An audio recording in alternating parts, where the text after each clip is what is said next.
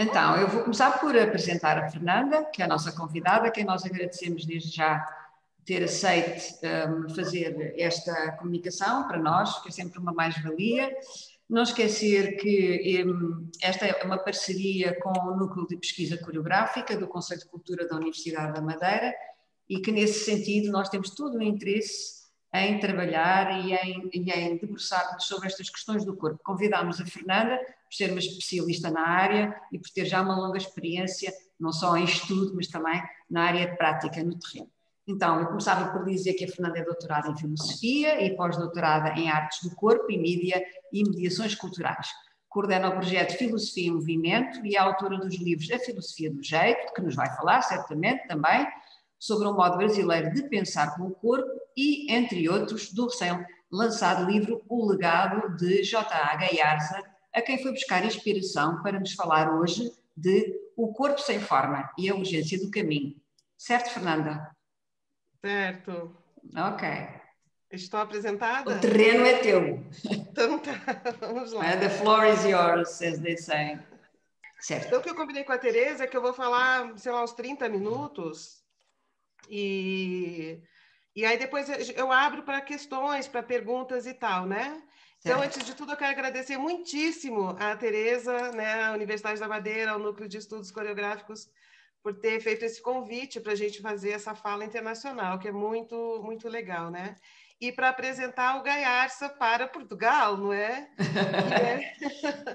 que é que é um que eu vou que nós aqui no Brasil todos que possivelmente todos que entraram aqui na sala que vêm do Brasil sabem quem é o Gaiarsa ouviram falar dele já devem ter lido livros ou visto na televisão, né? Uhum. Uhum. Mas eu, então o que eu vou fazer? Eu vou apresentar aqui o quem foi o Gaiarsa no Brasil, né? Um, um pouco da teoria dele. E aí depois eu vou explicar para vocês como que a gente, como que eu venho desenvolvendo esse legado dele, é dentro de uma ideia de filosofia em movimento, que é uhum. que pega, né, que, que traz dele esse conceito de corpo sem forma e essa questão que é a urgência do caminho. Essa questão da urgência do caminho é uma questão que diz respeito à espacialidade, à experiência da espacialidade, e que tem a questão do imaginário do espaço, da espacialidade como questão central. Então, vamos lá, né?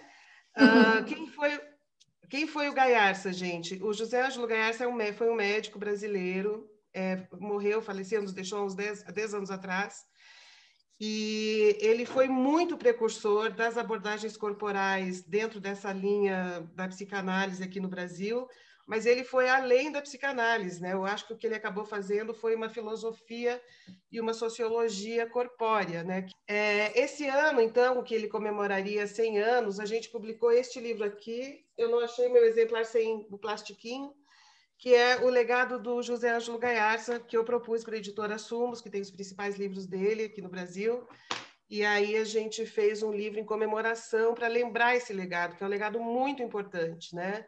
E então eu fiz a apresentação, o último capítulo, e no meio do livro eu chamei pessoas que tiveram uma influência muito grande na sua vida profissional, né? Então o Pedro Prado, que é um cara do Rolfing, que trouxe a associação do Rolfing para o Brasil, o Nadish Gaiarsa, que é filho dele, terapeuta também de Brasília, que está aqui, o Nadish está ali de branco, barbudo. É, Regina Favre, que também é uma das precursoras das, das abordagens corporais é, no atendimento a pessoas aqui no Brasil.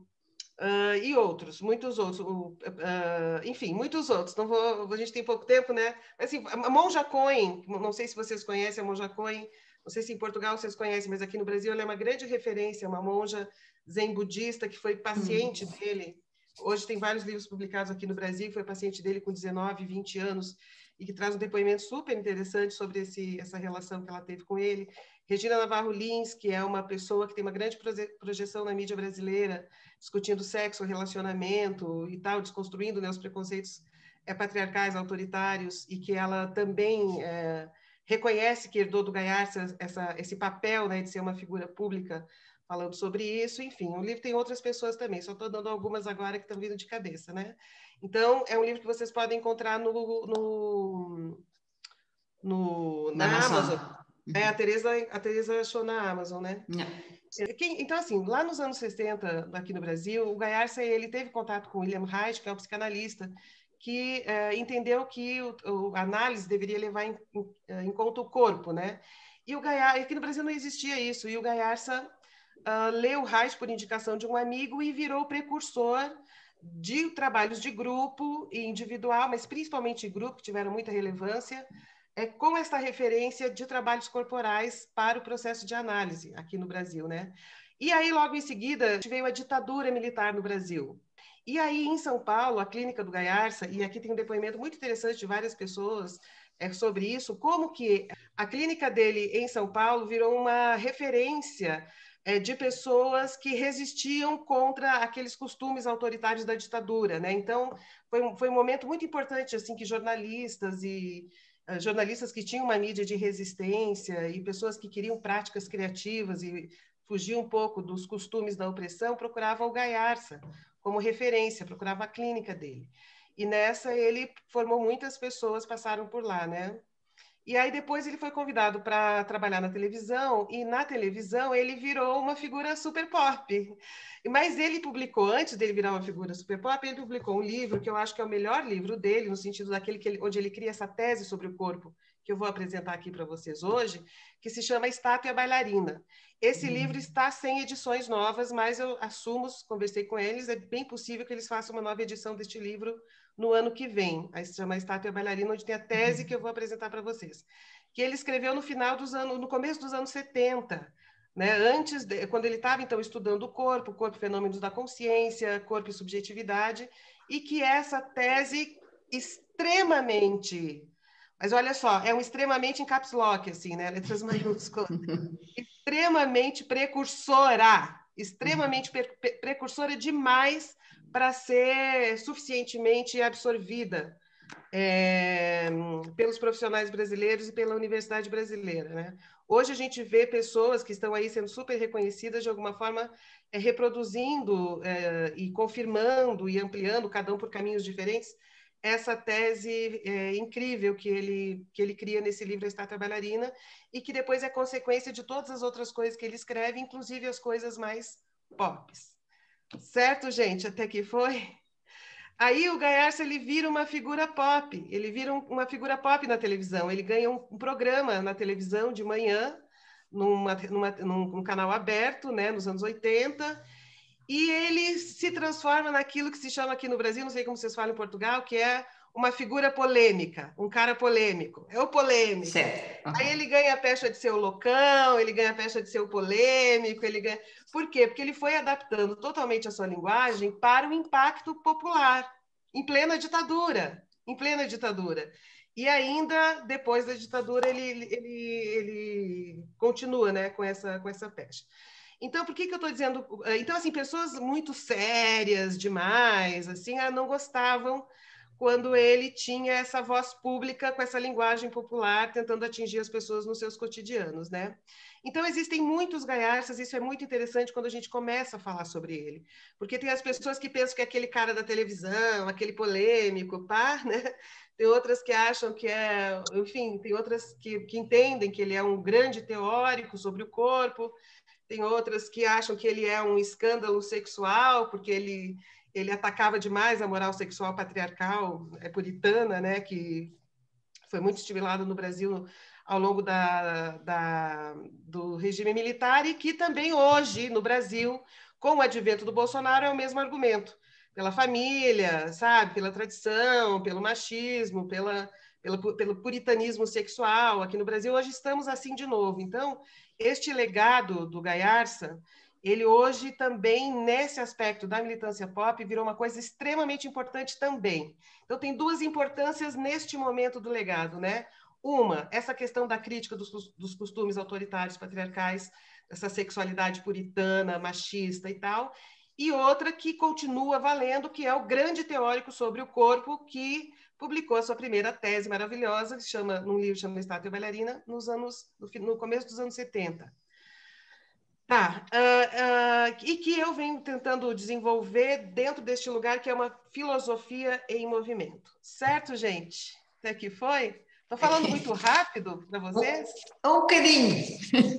Está um bocadinho rápido? Um bocadinho. Gente, para os outros, está muito rápido? Está perfeito. Tá, então tá. Bom, é, eu, eu conheci o Gaiarsa porque quando eu estava fazendo faculdade de filosofia eu acabei tendo acesso a um livro dele e esse livro, A Estátua Bailarina, achei que aquilo tinha a ver com filosofia e depois fui fazer um mestrado em Ciências da Motricidade Humana, levando o Gaiarsa, fazendo uma discussão de motricidade humana e filosofia, porque na filosofia não havia possibilidade ainda de fazer algo parecido, não existia espaço para isso, né? Depois doutorado em comunicação, também com a Helena Katz, que é uma crítica de dança aqui de São Paulo, importante, né, uma referência na área de dança, e pós-doutorados, é um, um, inclusive em Portugal sobre isso, né? Cheguei a fazer um pós-doutorado na Faculdade de Artes da Unicamp, que também tinha espaço para discutir o, o legado do Gaiarsa sobre o corpo, e também na, em Portugal foi quando eu conheci a Tereza fazendo pós-doutorado na, na, sobre o Gaiarsa em Portugal, né? Sim. Teve abertura. Então tá, gente. E convivi, convivi com ele também, estudei com ele, tivemos uma, um vínculo muito forte, que durou bastante. Então estou aqui muito honrada, feliz, trazendo essa, esse legado para vocês. Certo, gente? Certo. Perfeito. Então tá. Então vamos lá. Uh, todo grande teórico, algumas pessoas que estão aqui talvez já estejam em algum grupo meu aqui do Brasil, e talvez isso que eu vou falar nesse momento seja um pouquinho repetitivo, porque eu já falei alguma vez nos grupos que estão comigo, né? Uhum. Mas quem não está, uh, mesmo assim, depois eu vou dar um passo adiante e trazer novidades, tá, para vocês. Então, assim, todo grande criador, todo grande teórico, todo grande, todo quem cria uma teoria em psicologia, quem cria uma teoria em sociologia, né, quem cria uma grande teoria em, em filosofia, tem que partir de uma visão de homem, né, de uma visão de homem. Quem é o homem e o que é o corpo do homem? Qual é a relação do corpo com a consciência? Qual é a relação do corpo com a mente? Tem uma visão de homem, certo? Então, por exemplo, a psicanálise ela vai trazer a visão de corpo como uma usina energética, não é?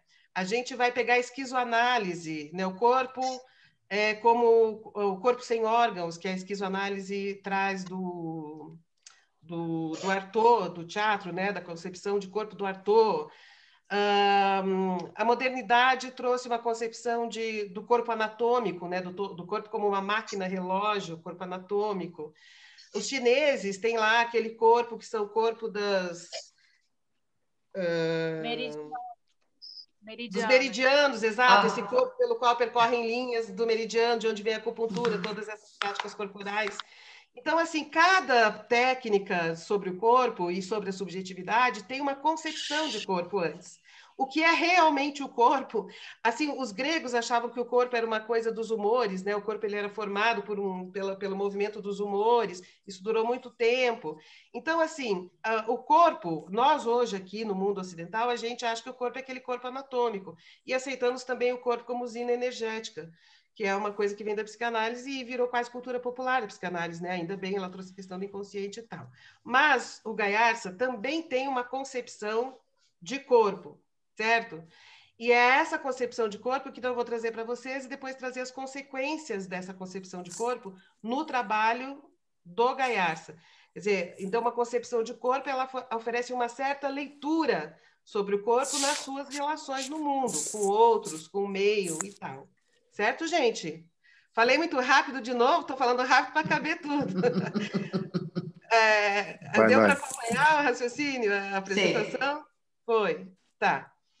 É, então, a, a, concepção de corpo que o Gaiarsa cria é a concepção do corpo sem forma. O corpo sem forma. O corpo humano, diferente dos outros primatas, é um corpo sem forma pré-determinada. Nós produzimos forma nas relações que nós vivemos ao longo nosso, do nosso desenvolvimento, da nossa vida, desde criança até a morte.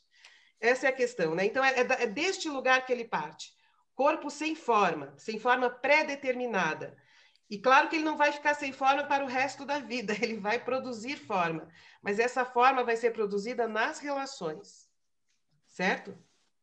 Uhum. E isso também é uma ideia muito nietzschiana, né? Que a forma se dá na, nos encontros, na tensão que são geradas no, no, nos encontros com o outro ao longo da vida, né? Mas vamos lá, por que, que o corpo humano é o corpo sem forma? Porque nós somos bípedes, temos os braços soltos, certo? Uhum. E porque o nosso esqueleto é extremamente instável e a articulação que cérebro, músculos e tendões fazem com o nosso esqueleto propicia uma variedade imensa de formas que o corpo humano pode produzir. Então, se a gente for ver, outro dia eu estava conversando com a Tereza, acho que era com você, né, Tereza? Como que, se a gente vai para Portugal, a gente percebe que eles têm uma produção de corpo ah, muito diferente de uma produção de corpo do Brasil e mesmo no Brasil, em regiões diferentes do país, a gente percebe produções de corpo diferentes, a gente é. quase é capaz de dizer, ó, oh, essa pessoa deve vir do Rio, claro. essa pessoa tem um jeito de paulistano, né? Sim, sim. Então, é, e aí Portugal também, né? a gente percebe essa pessoa quando está em Portugal, a gente fala, essa pessoa deve ser brasileira.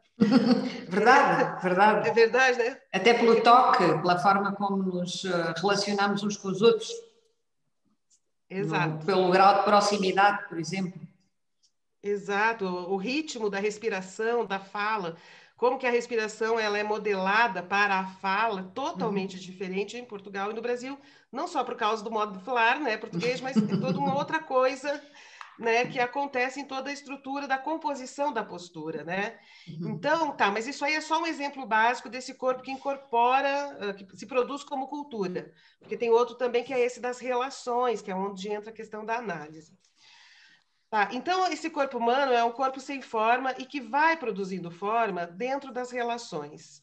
E esta forma ela é produzida a partir de uma coisa muito específica, que é a posição. A posição. A posição que o corpo ocupa naquele determinado espaço com relação às forças e o corpo no mundo, é a partir daquela posição que vai se produzir uma resposta na relação, né? uma composição. Uh, então a questão, então o Garça ele vai dizer isso. Então tá, post, e essa posição ela é dada na postura, né? É, é na postura. Eu estou aqui me relacionando com pai, com mãe, com vizinhança, com classe social, com todas as posições que um corpo ocupa no mundo quando ele nasce. E dessa posição, então, na relação com as forças e com os corpos do entorno, do ambiente, é que a gente vai produzindo forma, certo? Então, essa, essa forma ela pode ser produzida como resposta, como composição, ela pode ser produzida como oposição, e ela também pode ser produzida por incorporação, por incorporação, que é imitação. E isso também já é um clássico nos estudos do corpo, tá, gente? Essa questão da imitação já ninguém, ninguém duvida a importância da imitação da construção do corpo, da identidade e tal. Certo, gente? Uhum. Até aí foi? Foi. Tá.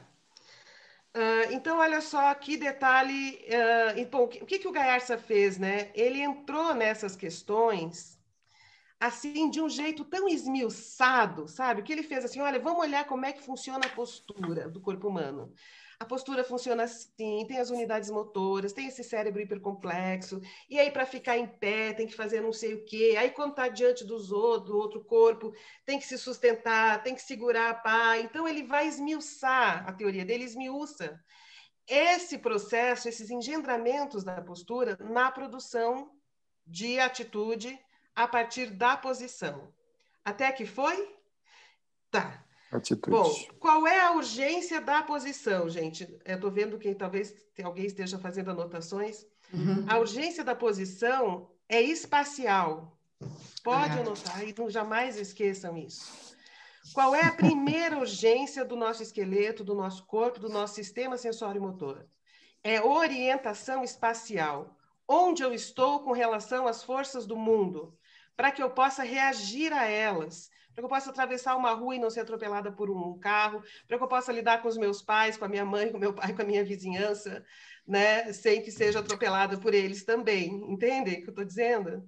Uhum. Então, isso serve tanto para as relações mais mecânicas possíveis, assim, básicas, de atravessar a rua, pegar um copo e pá, até para as relações pessoais, porque a gente tem que se posicionar, se orientar espacialmente com relação ao modo como os outros corpos do mundo se movem com relação a mim se inclinam com relação a mim, se jogam sobre mim, uhum. uh, me afastam, me aproximam, me puxam, me empurram, me esmagam, me levantam, me dão a mão. Entendem? Todas essas relações são relações biomecânicas. E a questão espacial, então, ela é, ela é fundamental na nossa subjetividade, na produção de sentido nas nossas vidas e como resposta a isso. Tá. Então, olha só. Fui, falei muito rápido, gente. Me, depois vocês façam. Se, se eu estou perdendo, se vocês estão perdendo coisas, Ah, depois vocês coloquem as perguntas no chat que a gente vai conversar sobre isso, tá? Então, olha só. Agora também vou continuar a dar mais um passo na teoria do Gaiarsa. Quando a gente se posiciona, né, quando o nosso corpo se posiciona com relação às forças do mundo, para se orientar com relação a eles, para compor, para opor, para incorporar, a gente produz uma coisa que chama perspectiva, a perspectiva biomecânica, perspectiva sensório-motora, certo? Então, olha só. É da perspectiva que nasce o eu, que nasce a ideia de eu com relação ao outro. Então, eu estou aqui, o outro está lá. E, então, esse eu é sempre um conhecimento sobre o outro e ele é perspectivo. Certo? Uhum. A ideia de eu, ela é perspectiva. Uh, e aí vou dar mais um salto, mais um passinho para entrar na, na, complexidade do Gaiardo. Olha só, e ele diz assim, bom, mas na medida em que esse corpo vai produzindo forma, ele vai produzindo memória, certo? Uhum. Memória. A memória na forma da atitude, tá? Esta resposta do corpo na forma de atitude, que produziu forma por meio de oposição, composição, incorporação, ela vai ganhando estabilidade. Essa é a nossa história e essa é a nossa memória no corpo. E isso vai gerando tramas perspectivas do eu. Olha que bonito que eu falei, porque na, isso aqui é muito importante, porque não se trata de camadas do eu, como se costuma falar, uhum. né, na, na, linguagem do Gaiarsa, porque se a gente pensa que o eu ele é perspectivo e ele tem a ver com a posição básica, mas também com uma nova espacialidade que está envolvida com a memória e que é produzida pela atitude, então forma-se um outro eu, que é um eu ligado a esta memória perspectiva, e que às vezes não é um só, são mais de um. Então são tramas do eu e não camadas do eu. Ficou muito complexo para entender isso? Querem que eu dê um exemplo? Uhum. Tá. Seria ótimo. Cada um de vocês tem. Oi? Seria ótimo. Cada um de vocês tem uma história de família, não é? Uhum. Não é? E vocês criaram, vou, dar, vou, falar de família só porque é um exemplo básico, podia ser outro, tá? Mas a família, uma família é o primeiro ambiente, então é muito constitutivo daquilo que a gente forma no nosso corpo, certo? Como memória, né? E como disposições corporais, certo? Que também nos, nos leva para uma sociologia dessa questão é, nós criamos atitudes que têm a ver com o modo como nós nos organizamos, nos compusemos com, os nossos, com as pessoas do nosso ambiente familiar. Mãe, pai, tio, vizinhança, avô, não sei quem que estava muito presente, é, como força ali no seu ambiente familiar, com o qual fomos compondo respostas, atitudes e modos de sobrevivência é, compositiva dentro daqueles ambientes. Até aí foi, gente? Uhum. Tá. Mas agora, então, então, então tá. Então, primeira coisa, um eu básico, que é uma coisa que está no Damásio, inclusive, neurocientista Damásio, que é português, mas que trabalha nos Estados Unidos, na Universidade da. Bom, na, agora esqueci da. Sim, mas é. É, o Damásio vocês devem conhecer um pouco mais porque ele é português, né? O Damasio tem uma teoria sobre eu, criou muito tempo depois, que é igualzinha a essa do Gaiarsa. Isso que o Gaiarsa era tão precursor, tão precursor. Então, uh, que então um eu biográfico que tem a ver com essa memória no, do corpo, na forma das atitudes, dos hábitos que a gente vai adquirindo, que são formas seletivas, assim, de perceber a realidade, de interpretar a realidade e de responder por, por ela. É isso que vai singularizando o corpo, porque, porque ele está o tempo todo comprometido com uma memória. Então, imagine o seguinte: você respondeu à sua mãe, ao seu pai, né? Você criou um corpo como resposta à relação com seus pais. Mas você é mulher certo? Então, você já tem um eu central, que é um eu biomecânico, como é que eu atravesso a rua sem ser, sem ser atropelada. Você tem um eu que é uma resposta afetiva, como uma memória, né? Eu tendo a temer certas coisas eu tendo a confiar em certas coisas, eu estou especializada em perceber nas pessoas determinadas coisas em função da experiência que você teve nas suas relações familiares, que são constitutivas, porque é o primeiro grande ambiente da nossa vida, certo, gente?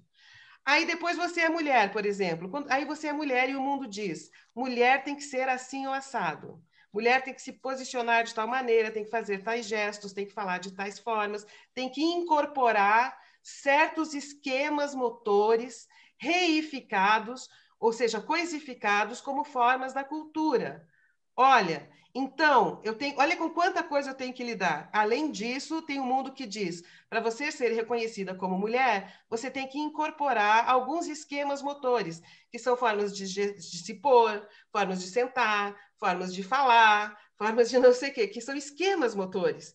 Uhum. Estes esquemas motores também têm o eu perspectivo da mulher, que não é você, mas que a gente incorporou para ser aceito, para conviver, enfim, né? para participar das relações da cultura. Então, vocês perceb estão percebendo quantas perspectivas diferentes vão sendo tramadas no uhum. nosso corpo, e é por isso que a gente consegue olhar para nós mesmos e um eu dizer do outro eu: Nossa, olha o que eu fiz. Tem uma tirinha da Mafalda que é isso, que é ela dizendo assim: Justo a mim coube ser eu. Quer dizer, como é que a gente é capaz de dizer isso? Justo a mim coube ser eu porque o eu é uma trama, são, são tramas perspectivas de um eu. O eu ele é complexo na forma de trama. Porque cada uma dessas incorporações, dessas formas que a gente produz na, na atitude, formam perspectivas diferentes de eus que podem olhar um para o outro. Certo? Então, isso é muito bonito, tá? Isso é muito lindo. Agora vamos para o próximo passo, que é o seguinte: Uh, o Gaiarsa ele vai dizer assim que é uma coisa que está no Gaiarsa e não está no Damásio, por exemplo. Uhum. Porque essa questão que eu acabei de falar está no Damásio, tá? Esse eu biográfico, na forma da perspectiva, que tem uma história, que cria uma memória, e que o Gaiarsa mostra como que isso se perpetua na forma da atitude, que está é, tramada na postura elementar do corpo, certo? Então, até aí, ok, já temos ok, mais de uma pessoa, mais de um pesquisador confirmando as mesmas coisas, né? Tá valendo. Tem uma coisa que é só do Gaiars, que ele diz assim: o nosso, a nosso, nosso esqueleto, a nossa estrutura, ela é tão instável, ela é tão versátil, e a possibilidade de produzir uma perspectiva diferente, um balanço novo, uma outra coisa é tão grande que tem momentos de instabilidade em que a gente fala: meu, olha o que eu fiz, eu não sei mais quem eu sou, eu não sei mais por onde eu vou. Só aqui entre nós íntimos, assim, aqui no seminário. Vocês já tiveram essa experiência de você estar tá meio assim, tão zoado que você fala, meu, não sei mais quem eu sou? Diga sim, não. quem já passou não. Não, nunca. Ninguém, só eu que sou doidona aqui. Quem aqui já teve essa experiência de dizer assim, não sei mais quem eu sou? Olha lá, ah, é, a Sim, a Ercília, o Nadish, olha lá. Então, então somos, olha só, muitos de nós, né? O Garcia faz assim, esse é o momento em que as nossas atitudes, em que as nossas eh, estão se transformando, criando algo novo, e aquela perspectiva habitual já não serve mais. Olha que quando eu estou falando perspectiva, não estou falando só no sentido altamente abstrato da, da, da linguagem. Estou falando perspectiva do corpo.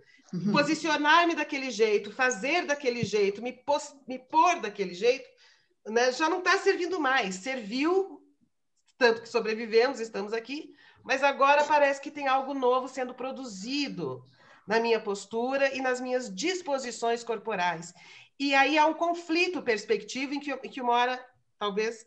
Entende? Daí quem sou eu? Quem sou eu é. Que perspectiva? Uhum. Estou sem perspectiva. Não produzi ainda uma perspectiva nova, da qual eu posso dizer: eu estou aqui com relação ao outro. Uhum. Esse sou eu, esse é outro. Estão me acompanhando, gente? Sim.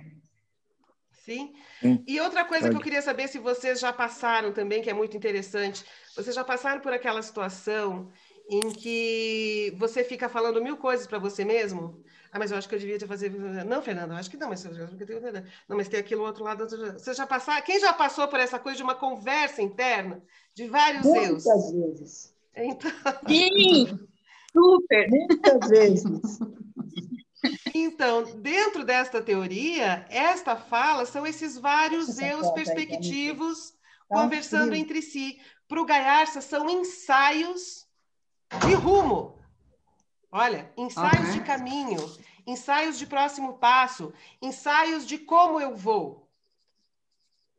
Como eu vou e para onde eu vou, ou como eu me coloco e como eu dou o próximo passo. São ensaios sensório-motores, ensaios de equilíbrio de posição de, e de, é, de, equilíbrio de postura, de posição e de atitude. São, esse, o pensamento ele é biomecânico. Essa é a teoria do Gaiars. Até que foi, gente? Foi. E aí, é, e aí quando a gente, e aí olha só, isso, uh, e aí quando a gente fala, uh, a gente usa isso, né? Na a gente estava falando hoje mais cedo sobre isso, né? E você falou, ah, mas se for assim a coisa fica sem, sem sentido. Qual foi? Como é que você falou? Que eu falei, ó, oh, tá vendo? Sensório e motor, a linguagem. Você lembra qual foi a expressão que você usou?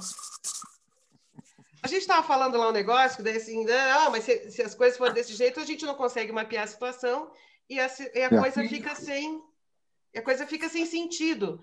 Fica sem, sem sentido. sentido. né? O que, que é sentido? Sentido é, é, orientação espacial, sentido é direção, sentido é de onde vim para onde vou, sentido é direção, tá? E aí, então, gente, eu acho que eu já tenho, tinha muito mais coisas para falar, mas eu já estou vendo que falta 20 minutos, eu vou ter que encerrar para falar, mas eu quero que vocês façam perguntas. Mas antes de encerrar, eu queria dizer, uh, acho que esqueci o que eu ia dizer, que era a última coisa importante sobre isso. Ah, tá, lembrei. Quem trabalha com atendimento corporal nesta abordagem, eu acho que tem uma coisa muito interessante que é preciso chamar atenção. Não se trata de pegar um corpo e curar aquele corpo com relação a um passado onde ele estava íntegro. Não se trata de recuperar uma integridade perdida. E não se trata de técnicas de cura. Trata-se de análise dessas tramas. Análise da trama, favorecendo o desenvolvimento de potencialidades de mobilidade, de reorganização, de refazer formas de conexão, de contato e produção de rumo, tirando a pessoa daquilo que está prendendo ela. Não é assim que a gente fala, ah, estou me sentindo presa, não sei o que eu faço, estou me sentindo perdido. Tudo isso é, é biomecânico mesmo. Não é alto nível de abstração da linguagem. Tudo isso é biomecânico. Estou me sentindo preso, não sei o que fazer. Uhum. Então, como desprender? Estou me sentindo perdido. Bom, está perdido, então não sabe se posicionar, não conseguiu mapear direito a situação. Vocês estão entendendo, gente? Então, neste livro, A Estátua Bailarina, do Gaiarsa, ele é muito lindo, porque ele faz isso, que é uma coisa que, é, é que, tá na, que nos Estados Unidos agora está começando a surgir de um outro jeito, num outro contexto, com coisas diferentes, que eu continuo achando no Gaiarsa mais interessante. Mas é assim, mostrar como que a linguagem é sensório-motora. Porque se a gente pega a pista da linguagem como, como algo sensório-motor, a gente consegue...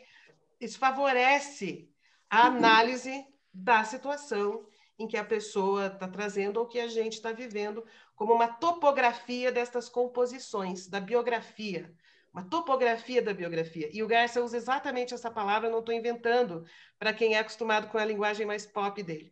Na, no livro A Estátua Bailarina, ele fala exatamente isso, topografia. Muito bem. Topografia dessas composições do, do, do corpo.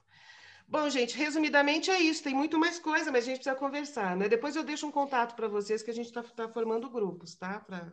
Eu, eu, eu retive aqui uma frase que tu disseste, que, que me parece muito importante e que se calhar nos, nos levava a um tipo de reflexão mais interior de cada um, não é? Que é de onde vim para onde vou. Por que é, que é importante nós estabelecermos aqui este paralelo e posicionarmos-nos no meio, não é? Portanto, nós fisicamente posicionamos-nos no meio é e pensamos de onde vim, passado, para onde vou, futuro, não é? E então posicionamos no meio, quando eu digo no meio, no presente, não é? Isso. Ok, como é que, porque é que isto é importante? Nós também, nós também uh, portanto, uh, levando aquilo, aquilo, os ensinamentos que nos trouxeste para uma área completamente diferente, que é a, a de simples linguagem corporal, como sabes, há muitos livros que hoje em dia uh, ensinam as pessoas a, a estar, ensinam, entre aspas, recomendam, não é? E há muitas pessoas que seguem isso, não é? Por exemplo, como estavas a dizer, se, uma, se for uma mulher e estiver de saia, não traçar a perna, ou, ou se estiver em pé e não tiver nada, não segurar uma mala, não segurar uma caneta ou um livro, pôr as mãos à frente, não pôr as mãos atrás. Portanto, estes gestos, este, que, que, que, também são uma aprendizagem, não é? É, são, são, são algo muito trivial, mas que também fazem parte deste todo cultural, não é? É, é, assim, Tereza, olha, é, essa questão do de onde vim para onde eu vou, a importância dela é o seguinte, porque a gente é muito envolvido numa ideologia de que nós somos corpos impessoais uhum. percorrendo espaços vazios, né? Então, se eu chego numa relação, parece que eu trago nada, né? Okay. Eu trago uma palavra que talvez vá ser dita, né? Uhum. Mas não, uh, nós não, nós somos, nosso corpo é uma história. E quando a gente entra numa relação, a gente vem de algum lugar, a gente traz uma forma de percepção, a gente traz uma tendência de reação, a gente traz seleções daquilo que a gente vai perceber no ambiente ou não. Então, isso é o de onde vim. Eu vim de algum lugar e esse passado está no meu corpo, ele está aqui agora. Uhum. Está na relação, né? Certo. Essa é a questão. E a partir dessa relação, dependendo do tanto que essa relação vai é, envolver-me, uhum. vai, vai mobilizar esse caminho, produzindo outra coisa, produzindo uma outra, outra direção. Outra uhum. direção. Então, essa questão do mapeamento das relações espaciais, ela é constante, mas ela é subjetiva também. Uhum. Ela tem uma subjetividade porque ela tem uma história. Muito daquilo que a psicanálise fala de projeção, transferência e tal, é, é justamente por causa da nossa inconsciência, da, do, de, de, onde a gente vem, do que, que a gente traz quando, quando entra numa relação. É porque essa frase é, é muito poderosa, não é? Isso. Agora, é, é relação. Então, a, a, o Garcia, no, dizem que no consultório dele, muito tempo atrás, né, lá nos anos 70, que eu não conheci, nessa época eu era criança, eu fui conhecer ele muito tempo depois, né? Ele tinha uma frase assim dentro do consultório que era: quem não se envolve, não se desenvolve. Quem não se envolve, não se desenvolve. Ou seja, quem não se envolve, não produz um caminho comum ou não, não produz na sua vida uma volta, não entra eu ia à esquerda, vai, não vou falar à direita, porque no Brasil hoje não é para falar à direita. Mas assim, não faz uma volta à esquerda, não, não se dobra, não dá uma dobra, né? Hum. Então, assim, é, é, essa questão é, é muito importante a gente cultivar, então, esse imaginário de uma espacialidade móvel, muito mais na forma de tenda do que de templo, e que esses encontros, essas relações vão produzindo essas dobras espaciais que não são autoritárias e que são de onde vim, para onde vou, como me encontro, como me envolvo e como vamos percorrendo, entende? Tudo isso que eu estou falando é sensório motor. É claro. totalmente sensório motor, não é, não é poesia, assim, no sentido né, de palavras num alto nível de abstração. Estou quase descrevendo fatos do corpo. E a questão da análise desses processos é muito importante. Então, eu acho que assim, o Garcia ele traz de novo essa, essa, essa questão da importância da análise, e não de pegar um corpo para trazer uma leitura pronta e tentar recuperar um estado perdido, de uma integridade perdida. Né? Mas, okay. mas entender como que aquele corpo, naquele estado, sobreviveu percorrendo relações ambientes que são relações espaciais também. Certo. E aí, para ilustrar para vocês que estão aqui, ah, eu quero sugerir, olha, na questão do imaginário espacial brasileiro, esse livro aqui é Filosofia do Jeito, que é com base no Gaiarsa que eu fiz, pensando essa questão do imaginário espacial na cultura popular brasileira, para pensar um corpo brasileiro. Porque não é o corpo, não adianta trazer práticas internacionais se, para trabalhar um corpo, Uh, se a gente também não consegue entender, porque isso vai, faz parte do processo de colonização daí também da subjetividade, né?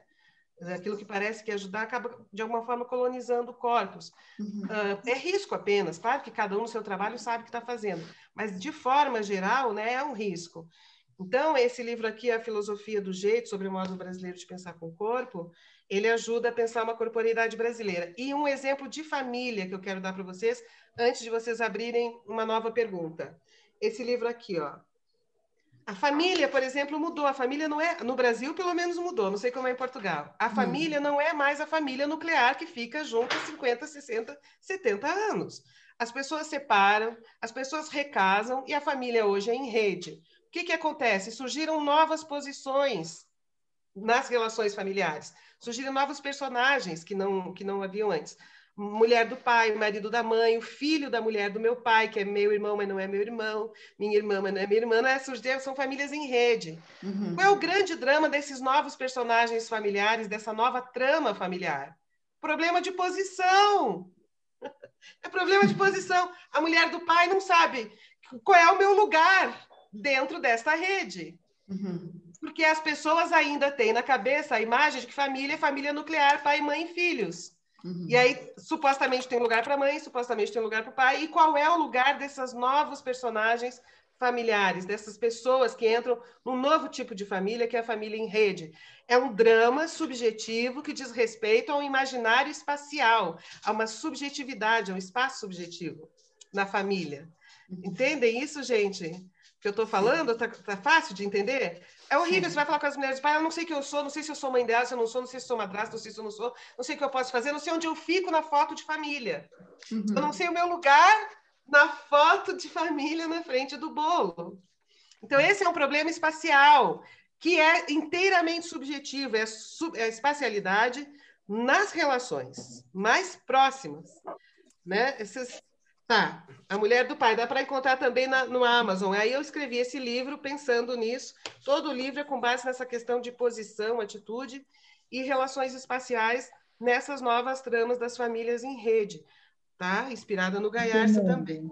O Fernanda, na verdade, é um reposicionamento espacial de sentido. Geral. Também, né? Geral. Geral.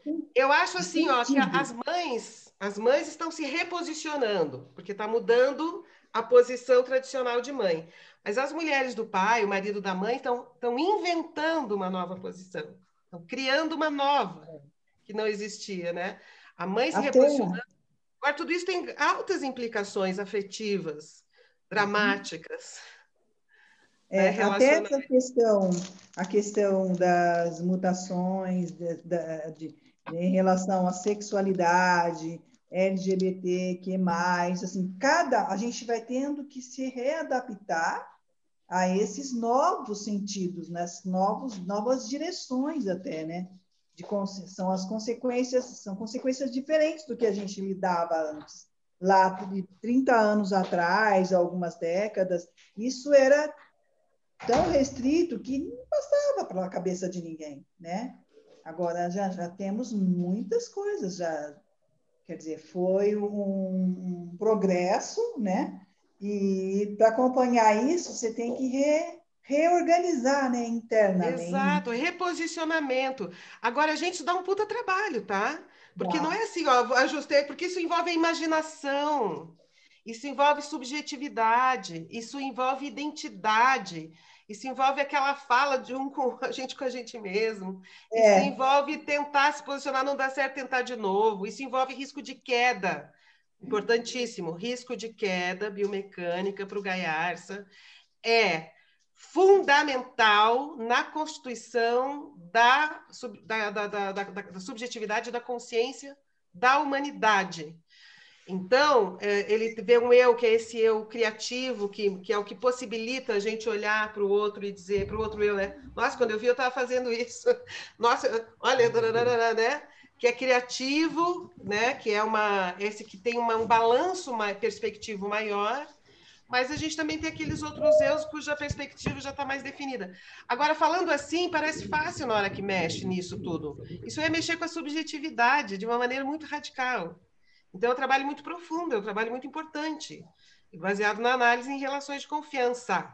Porque ninguém vai balançar demais com risco de cair sem confiar em quem está balançando, uh, com quem está balançando junto, né? Para não cair, a gente segura a mão. Posso até balançar, tropeçar e tal, mas se precisar né, suportar o meu corpo, o meu esqueleto para não cair de vez e ser atropelado, eu tenho uma mão para segurar.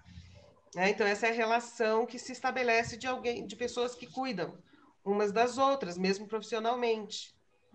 Está claro que eu estou. Como é que, como, Fernanda, como é que fica essa coisa da, da, do imaginário que você fala da relação dessa família expandida, que o pai e a mãe se dissolveram? Porque, de fato, tem alguma, alguma coisa colonial que a gente aprendeu há muito tempo, que é a própria família, o conceito de família. E talvez Exato. nesse outro modelo seja criança, jovem, mulher, homem, idosos vivendo é. de uma coletividade. E aí a gente está indo para uma sociedade mais, mais humana. Tribal. Homem e mulher. É, é. É mais tribo. Se forma uma é. rede, forma uma rede mais tribo. Tem mais adultos cuidando daquelas Sim. crianças. Sim. Só que isso para como projeto, né? Projeto. O G do jeito e do projeto, o JE do jeito e de uhum. projeto é a mesma raiz, é lançar-se. Isso como um lançamento, como projeto no jeito para o futuro. Então, Nadish, olha só, futuro, a família em rede, ela será muito mais tribal, porque muito mais criança, muito mais adultos cuidando das mesmas crianças, né? Mas hoje é um rolo, é um drama, porque as pessoas estão super perdidas de fato com relação quais, quais são as suas posições e com as suas, né, como organizar essa essas novas posições e com isso direitos, deveres e e todas as autorizações ou não de formas de vínculo que estão envolvidas dentro da família. Da família essa que está mudando, né? Eu acho bom é que mude, tá, gente? Acho bom que mude. É, é, um outro, é um outro direito socioeconômico, né? Isso é difícil pensar. Exato. Porque você isso. sai dessa formatação espacial para olhar maior, né? Administrar Exato. o todo. Por, por, falar em nova, em nova orientação, isso que você está falando, é de direito, jurídica, pela primeira vez na história do Brasil, existe um dicionário de direito da família, o um novo dicionário do direito da família, pela primeira vez na nossa história, em plena golpe neofascista no Brasil, existe um verbete no dicionário de direito da família do Brasil que se chama mulher do pai, que eu escrevi a convite do, do da equipe jurídica que criou esse dicionário. Olha que importante. E aí, cara, no verbete eu digo, olha, essa é uma posição ah, incerta, não se sabe ainda direito quais são os direitos e deveres dessa, dessas novas posições, mas isso já existe, da, da mais de 50% das famílias, essas novas pessoas estão lá, tentando produzir uma posição, né, em um lugar. Em modo de relação. Exato, uma nova espacialidade familiar. Tô, tá, tá saindo som? Tati. Uhum. É, eu queria que você falasse só mais um pouquinho sobre três conceitos que entraram, que eu acho super importante. Assim, entraram uma hora como rumo, uma hora como progresso, que na verdade são conceitos de movimento, né? E do quanto a gente tende a achar que o movimento é, é um processo temporário, quando na verdade ele é a constante da vida. A gente tende a achar que a gente vai de posições paradas para outras posições paradas e que elas são a vida, quando na verdade a vida é esse constante fluxo, sempre em movimento, sempre mudando, né? É. Não tem como fugir disso, porque a nossa, nossa estrutura é super instável e o movimento é lei. E a mudança ela vai ser, o Garcia diz assim, a mudança vai acontecer. Ela poderá ser cômoda ou forçada. Ela poderá ser mais difícil, doída ou mais fluida, mas ela vai acontecer, porque essa é a lei das condições da relação do nosso sistema biomecânico com o mundo. E se a gente pensa que a gente vive isso hoje no mundo hipercomplexo, gente, a diversidade cultural, com toda a diversidade que existe, é claro que a gente que desenvolver habilidades uh, do movimento, né, que são habilidades da subjetividade, é muito importante, né? A Ângela falou da questão da sexualidade. Ângela, nem o sexo determina a nossa forma, porque nós não somos animais com cio. O desejo, o afeto, o erotismo humano não tem a ver com órgão sexual. Não. Pode ter, pode coincidir, nada contra, mas pode não coincidir, porque o cio não é determinante. Na forma humana, na inclinação do corpo humano, na vontade de contato, né? na, na, nas disposições. Então, não, não é tanto a emoção que importa, mas como ela projeta vetor, mas como que ela se projeta, como que ela se expressa, como que ela vai até o outro, e isso é no corpo, isso é, na, isso é no sensório motor, isso é na, na, postura, isso é na atitude, isso é no gesto, isso é no tom da fala, isso é da tá, tá, tá, né? Tudo isso é cultura, é linguagem, é subjetividade. A emoção bruta não serve para nada, porque ela não produz sentido, ela é só explosiva, seja ela qual for, né? Então, mesmo que depois de ser, mesmo que você viva uma explosão, depois tá, e aí? O que, que isso modifica na produção de sentido, de rumo, do próximo passo? Essa é a questão, né? O, que é o que é relação, que são formas, modos de relação, formas de relação. Gente, deixa eu, olha aqui, já tá, chegou 15, 16 horas, não sei se a Tereza vai abrir mais um tempinho, mas deixa eu posso, quero, posso falar para eles, gente.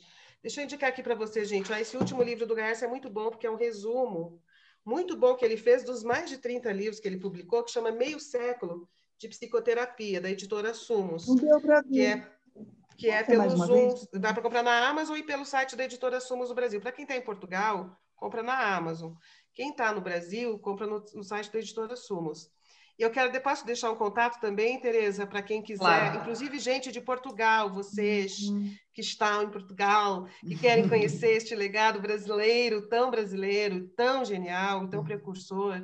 Se quiser participar dos nossos grupos uhum. online que nós estamos fazendo em tempos de quarentena, é, anotem aí, mandem um e-mail para legadogaiarça.gmail.com. Então, esses, esses grupos virtuais é teórico-prático, a gente vai desenvolvendo a teoria também a partir da vida das pessoas. Tem uma função de análise, tá? Cuidado e análise. Uh, um, um, meu canal, que é o canal que também estou trazendo coisas do Gaiarsa lá, que é o canal do nosso grupo, do grupo de Filosofia em Movimento, chama o canal Filosofia em Movimento. A uhum. Tatiana está aqui, que ela é do grupo também, tem vídeos dela lá também. A gente é um canal de formação política, mas também é um canal onde eu criei é uma playlist sobre o legado do Gaiarsa, tá? Chama Filosofia em Movimento. Quando eu falo formação política é porque a gente, ah, no sentido de tentar entender esse corpo no mundo, né? E neste legado do Gaiarsa, como a gente não produz o rumo apenas sozinho, como um corpo soltinho no espaço vazio, é, na hora que a gente também vai produzindo o rumo, a produção desse rumo tem a ver com forças né, que se contradizem, que se encontram, no qual, na qual a gente vai, nas quais se posicionando e fazendo um percurso que sempre é com o outro e contra o outro, né? Então, daí reforço de novo que como que o Garça traz para a gente é um legado de análise e não de um esquema para ser aplicado sobre um corpo, Nada. embora tenha grandes implicações sobre o corpo. Nomeadamente, a Márcia de Souza está aqui a dizer que acabou de comprar a estátua e a bailarina no site da Estante Virtual. É... Portanto... Aí qualquer quem, quem falou e quem comprou? A Márcia, Márcia de Souza da Silva. Márcia, esse livro é, é um livro não é, é, é, ele tem uma versão pop que chama A Engrenagem à Flor, que é uma versão mais popular, né, da estátua bailarina. Mas na estátua bailarina é onde ele cria tese, né? Ele dá um, esse fundamento para tudo isso que eu estou falando, explicando como que funciona o cérebro, os tendões, o esqueleto e pá, pá, mas é um livro extremamente genial uhum. chato de ler. Mas quando a gente entra nele, se surpreende com a genialidade. É muito genial, mesmo. Qualquer coisa, se quiser conversar com a gente sobre esse livro, legadogaiarça.gmail.com. Estamos estudando juntos, estudarmos juntos, né? Isso. Uh, para, para, se calhar, para depois, para uma próxima oportunidade, Fernanda, seria bom nós começarmos a, a, a trocar algumas ideias sobre os, os, aspectos de ordem cultural, portanto, as influências, não é? Nós, e como temos aqui este Portugal e Brasil, nós podemos fazer comparações e podemos, no sentido de nos tentarmos perceber uh, como é que nos posicionamos, não é? Quando estavas a falar, quando eu coloquei aquela questão há pouco e estávamos a falar, estávamos já, estava já a imaginar-me numa determinada posição, numa determinada situação, como é que aconteceu, como é que eu reagi, o que é que aconteceu a seguir e o que é que tem vindo a acontecer. Portanto, isso é, isso é, isso é algo muito interessante e, e que nós devemos refletir sobre porque no fundo é a essência da forma como nós nos relacionamos uns com os outros, não é? Olha, não sei, eh, não sei se nós temos aqui alunos das artes visuais, como sabes, ehm, nós, nós temos aqui o curso de artes visuais na Universidade da Madeira e, e tenho muito interesse em que eles aprendam estes conceitos, porque obviamente Uh, faz parte, não é? Uh, e, e, e, são coisas que tão naturais e tão simples, não é? Que podem ser tão naturais e tão simples, mas são tão complexas ao mesmo tempo. E, portanto, uh, temos que pensar numa próxima abordagem e, e, e, irmos um pouco mais fundo nos aspectos de ordem cultural. O que é que achas? Eu acho. Eu queria responder também essa, essa, essa questão que você está colocando, Tereza, eu fiz nesse livro que chama Filosofia do Jeito sobre ah. o modo brasileiro de pensar com o corpo. e aqui a Heloísa perguntou aqui no chat, acabei de ver, porque eu não, tinha, não tive tempo né, de ver o chat, nem estou conseguindo ver todos os comentários. A Heloísa perguntou qual livro que traz essa questão do espaço mais claramente, tá? Yeah. Então, se for pensar em subjetividade e espacialidade nas relações no Brasil, é a filosofia do jeito uhum. sobre o modo brasileiro de pensar com o corpo, que é meu, com base no Gaiars. Se você está pensando nessa questão da subjetividade em geral, nessa complexidade dessas tramas espaciais e do eu, em geral, aí é a estátua bailarina do Gaiarsa. Uhum. Ou esse livro aqui, ele fala um pouco também, que esse existe ainda, né? Está em edição.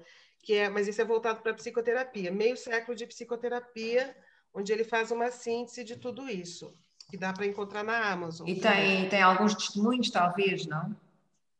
Oi? Tem testemunhos nesse livro dele? Testemunhos? Sim.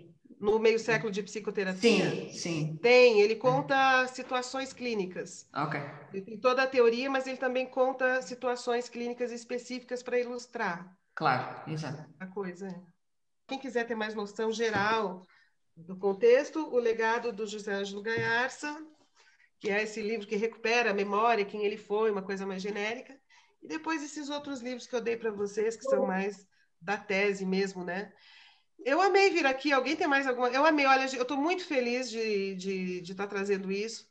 Uma pessoa que linda a gente conseguir formar uma rede internacional de cultivo né? É então, é o, o, e-mail é legado gaiars. É para mim que vem esse e-mail, tá? Legado gaiars, arroba gmail.com. Aí ali a gente pode. Eu vou pôr aqui no bate-papo. É. Tá, ok. Gente, deu? Ok. Bem, Fernanda, eu já tenho, já estou com dificuldade em terminar a sessão, não sei o que faça. Continuamos? Eu não sei, eu acho que não tem mais perguntas. Estou até sem jeito, não é? Acho que deu, né? Muito bem. Uh, aqui, aqui o que era importante, Fernanda, era, que, era sensibilizar para estas questões do corpo, não é? E estas relações espaciais, a relação com o outro. Pronto. Porque, como eu te dizia há pouco, quando nós pensámos este, este webinar, este seminário, foi um pouco para isso, para nós começarmos a sensibilizar os alunos para esta visão diferente do corpo, não é? Para que também eles se posicionem e se relacionem com a sua arte, neste caso é artes visuais, não é levado para o terreno, para outro espaço e depois feito performance. Então, quando nós, quando, quando nós entramos nessa área da performance, já temos que introduzir a nossa relação do corpo, a nossa relação corporal com o espaço e com a obra. E, portanto, é por isso que é importante eles estarem aqui e eles ouvirem este. Agora, nós não falamos de uma coisa que tu sabes que eu sou apaixonada, não é? Que é, que é o barraco filosófico, não é? Barraco filosófico. Que é muito interessante porque é aquela discussão no terreno daqueles conceitos, não é? Base, mas que são muito importantes e que, no fundo, era isso que eu há pouco tentava dizer, parecem trivialidades, mas porque nós já de, de alguma maneira incorporamos tantas atitudes, mas que na realidade estudadas não são. E, portanto, o, o que é importante aqui é que haja essa consciência não é? da importância do trivial, cotidiano, né? O barraco filosófico é isso. Começou com um projeto na universidade que era uma exposição, os, os, estudantes de filosofia criar uma exposição de arte, mas que fazia parte também uma instalação onde as pessoas podiam sentar e conversar sobre os conceitos. Eles fizeram objetos que tinham a ver com conceitos ou vídeos e pá, né, conceitos que eles escolheram no campo da filosofia e daí uh, fizemos na Pinacoteca de São Bernardo do Campo e daí, mas também fazia parte da exposição uma coisa instala, de uma instalação uhum. em que esses alunos de filosofia que criaram esses objetos, esses vídeos com base em conceitos específicos que eles escolheram, eles sentavam ali ficavam à disposição para conversas, né? Então esse é o barraco filosófico, pois. né? E, mas aí depois a gente abriu mão dessa questão dos objetos, dos vídeos artísticos e, e, e fizemos com o, com o, grupo de filosofia independente, que a Tatiana está aqui é do grupo, a gente é, fez um, todo um trabalho preparatório para fazer intervenção de conversas filosóficas na rua. Uhum. O Barraco Filosófico na rua. A gente armou uma instalação na Avenida Paulista no domingo, em São Paulo, que é quando fecha a Avenida Paulista para transeuntes, para pessoas, né? E aí nós armamos um barraco ali com duplas de cadeira, escritos cartazinhos. Converso sobre desejo, converso sobre dinheiro, converso sobre amor, converso sobre humor, converso sobre não sei o quê. Cada um conversa sobre, sobre burrice. Conversa sobre burrice, exato. Mas tudo isso com uma preparação prévia, de estudo prévio desses claro. conceitos. E nos nossos encontros presenciais, trabalhos corporais e de como aprender a conversar, não só mandando, enviando palavras, mas nesse jogo do balanço com o corpo do outro, um diálogo com o corpo, ouvir, ser ouvido, falar, sentir o afeto, como que a palavra vai se entrelaçando neste encontro entre dois corpos, né? Claro. Que tem uma história, que tem de onde vem para onde vai. Exatamente. Então a gente treinou isso dentro do grupo, do internamente, e depois fomos para a rua fazer essa conversa na Paulista. Aí faríamos de novo esse ano a segunda intervenção na rua com mais gente. Ia ter mais pessoas, foi muito bonito. Eu depois, lá no canal Filosofia em Movimento, tem o um teaser de uhum. como foi. Foi muito. Nós ficamos muito empolgados. Não foi, Tati? Foi uma euforia, foi muito legal o trabalho. É, mas daí veio a pandemia, e aí, tendo vindo a pandemia, nós paramos, não, não fomos para a rua e conseguimos um espaço dentro da Rádio Madalena, que é uma rádio alternativa de São Paulo, Rádio Madalena. Então, a gente está armando os nossos barracos assim, pelo Zoom, né? Cada um uhum. escolhe um tema, traz para o grupo, o grupo discute, está tá, tá bem legal também. E aí eu extraio o áudio e mando para a Rádio Madalena, o Barraco Filosófico na Rádio Madalena. E o vídeo vai para o canal Filosofia em Movimento. Só que daí a gente não tem mais os encontros presenciais, né? Então mudou, uhum. mudou um pouco o que é o barraco, né? Mas é bem legal mesmo, o projeto do barraco é muito legal. E agora a gente vai entrar numa outra rádio gaúcha, o Barraco Filosófico está fazendo uma rede. Então uhum. já estamos no canal Filosofia em Movimento, já estamos na Rádio Madalena em São Paulo, e agora a gente está indo para uma outra rádio no sul do Brasil, uma certo. rádio alternativa.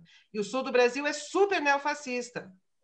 Votou em peso, 70%, enorme do Bolsonaro, ele ajudou, é, ajudou a eleger Bolsonaro.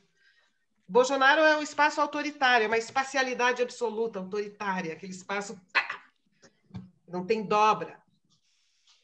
Ele não é, balança, ele derruba. ok. Uh, pronto, Fernanda. Olha, não sei, terminamos, não é? Sim, sim.